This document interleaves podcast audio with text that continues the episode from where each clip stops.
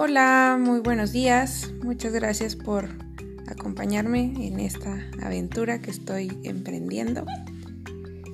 El día de hoy me gustaría platicarles de un tema que, bueno, no es un tema, de algo que me ha venido causando mucha frustración últimamente. Verán, tengo mm, como un mes más o menos eh, comiendo bien, entre comillas, haciendo todo mi mejor esfuerzo por comer mejor, la verdad. Entonces aquí en la casa estamos comiendo más verduras, más frutas y echándole un poquito más de ganas, ¿no? A, a comer mejor para poder, pues, bajar de peso, estar más saludables, etcétera. Aquí también está Bebé acompañándonos el día de hoy, por si lo escuchan. Él también les manda muchos saludos. Bueno, continuando. Eh, es algo que me tiene muy frustrada porque tengo varios días, bueno, varias semanas, comprando lechuga, comprando zanahorias, comprando calabacitas y, bueno, más verdura de lo normal. Pero he estado notando que en el refrigerador no me duran lo suficiente se me echan a perder muy rápido, vaya. Les explico. Aquí en Toronto, pues el clima es muy húmedo, muy, muy húmedo. Es como estar en la playa, más o menos, más o menos. No tanto, ¿eh? Pero hay unos días que están el 100%, hay días que está el 50%, hay días que hay 10, 15, así, poquito. En fin, el cuento es que estoy frustrada porque las verduras no me duran en el refrigerador. Entonces, el fin de semana me di a la tarea de buscar cómo poder hacer que tus verduras y tus frutas te duren más tiempo.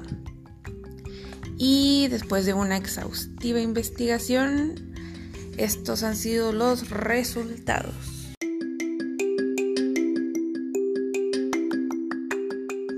Bueno, vámonos primero con las verduras. En lo que coincidieron todo el mundo, todos los links y todos los videos que consulté, es que las verduras de hoja verde, o sea, se llámese espinacas, lechuga, eh, no me acuerdo de otra, de hoja verde. Bueno, en fin. Esas lo que hay que hacer es que cuando las compres, llegas a tu casa, eh, hay veces que tienen como mucha tierrita, entonces lo que haces es que les quitas la tierrita así con, con agüita del, lavabo y luego las pones a remojar. Más o menos en un litro de agua le vas a echar un chorrito de vinagre, no sé, son como dos cucharadas, una cosa así, un chorrito. Y las dejas ahí remojando. Las vas a dejar remojando 10 minutos. Cuando pasen esos 10 minutos, vas a poner otro recipiente con otro tanto de agua sola, sin nada. Procura que el agua que utilices sea pues frillita, depende de dónde estés viviendo. Por ejemplo, aquí donde estoy yo en Toronto, el agua fría es muy fría y el agua caliente es muy caliente. Entonces lo que yo hago es mezclar un poquito de las dos para que no esté así súper, súper congelada, pero que sí esté fría. Entonces ya, bueno, ya la remojaste en vinagre 10 minutos, ya la remojaste en agua 10 minutos y luego las vas a secar muy, muy bien, ya sea que tengas un secador de esos super fancies que dan vuelta o si no, a la antigüita con un trapito y así les das vuelta. Aquí está el bebé queriéndolos. queriéndome ayudar también. Bueno. Eh, ya una vez que los tengas bien, bien, bien, bien, bien secas, vas a guardarlas en el refri. Pero si tienes un topper en un topper, si no tienes topper en una bolsa. El, chiste es que no les entre el aire. Y antes de guardarlo, por ejemplo, en mi caso, en, un topper, Abajo le vas a poner una toallita de esas de cocina, una servilleta de cocina o un trapito o un pedacito de algo que absorba, vaya, por si le llegó a quedar algo de humedad. Lo pones abajo, luego ya pones la lechuga y la espinaca, lo que vayas a guardar de hojitas verdes y luego lo vas a tapar. ¿Para qué vas a hacer todo este rollo? Ah, bueno, porque pues a mí me pasaba que la lechuga me estaba durando tres días y ya para el cuarto día ya se me hacía toda oxidada, toda fea y, y pues ya no la podía usar. Entonces la tenía que tirar y pues es mucho desperdicio de dinero y de comida. Entonces estoy haciendo esto. Justamente acabo de llegar de comprar mis verduras de la semana. Entonces vamos a proceder a lavarlas todas y a guardarlas, a ver qué tal nos va. Ya después les platicaré cómo me fue y cuántos días me duraron.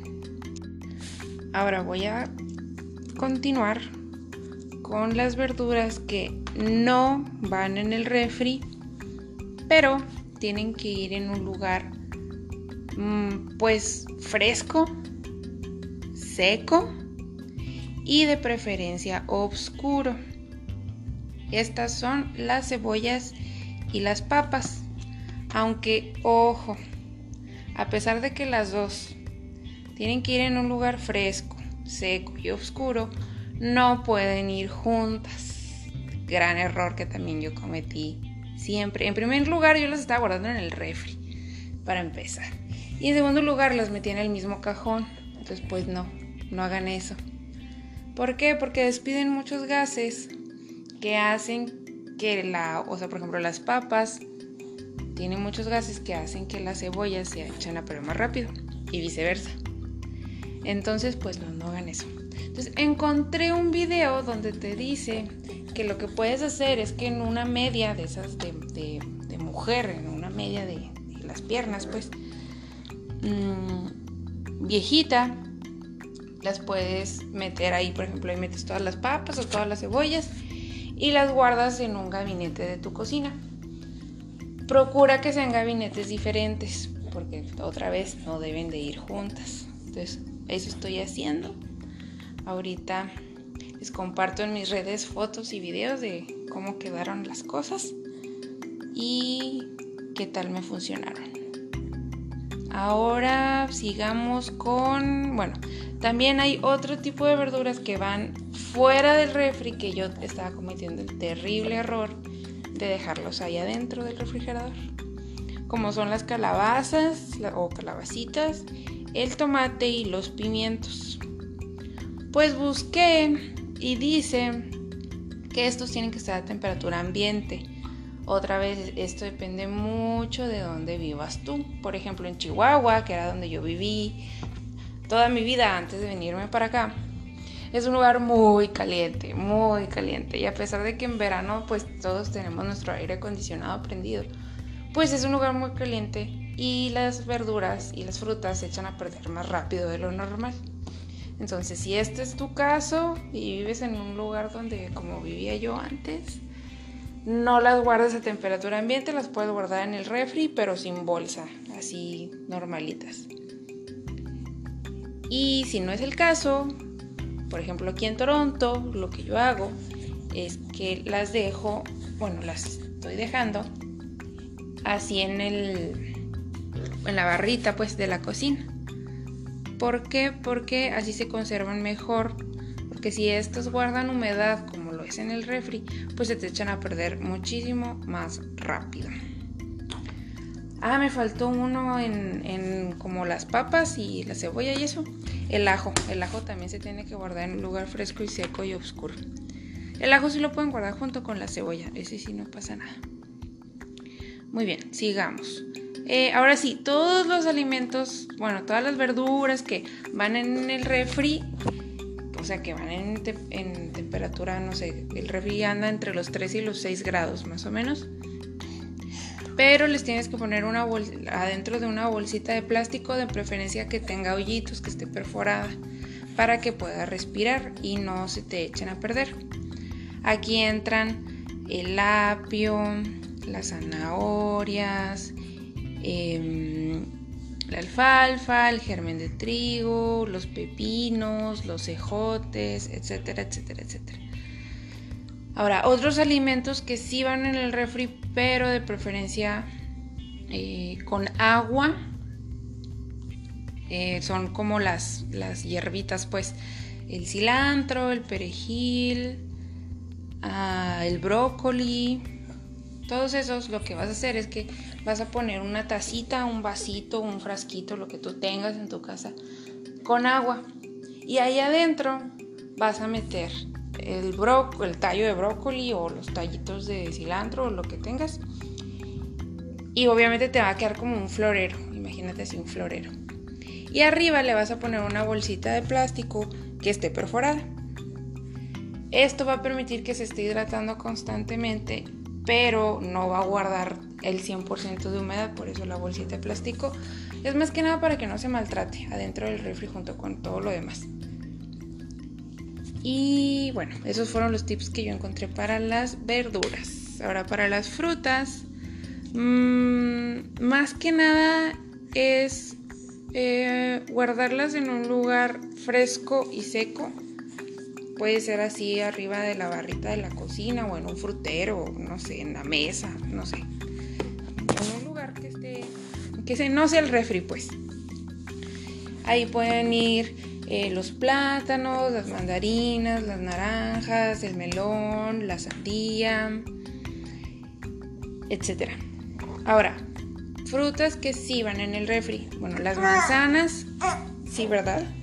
Las manzanas sí van en el refri, pero las manzanas tienen que ir solitas.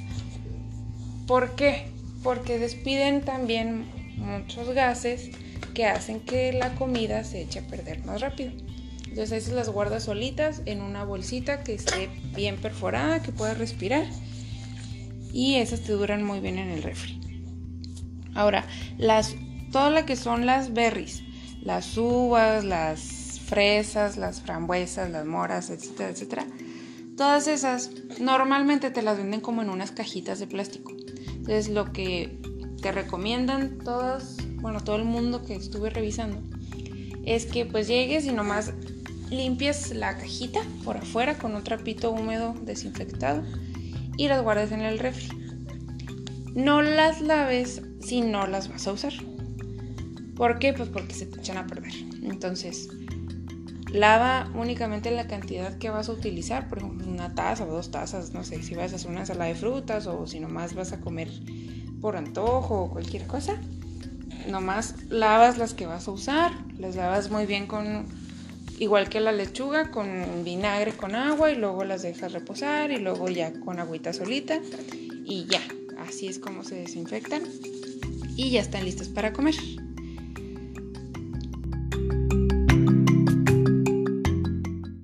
Bueno, estos fueron los resultados. Al parecer, eh, pues sí, tienes que hacer un poquito más de espacio en la cocina, no tanto en el refri para guardar tus alimentos. Pero esto te va a garantizar que te van a durar más tiempo y van a estar con una excelente calidad. No vas a comer verduras ni frutas a medio podrir.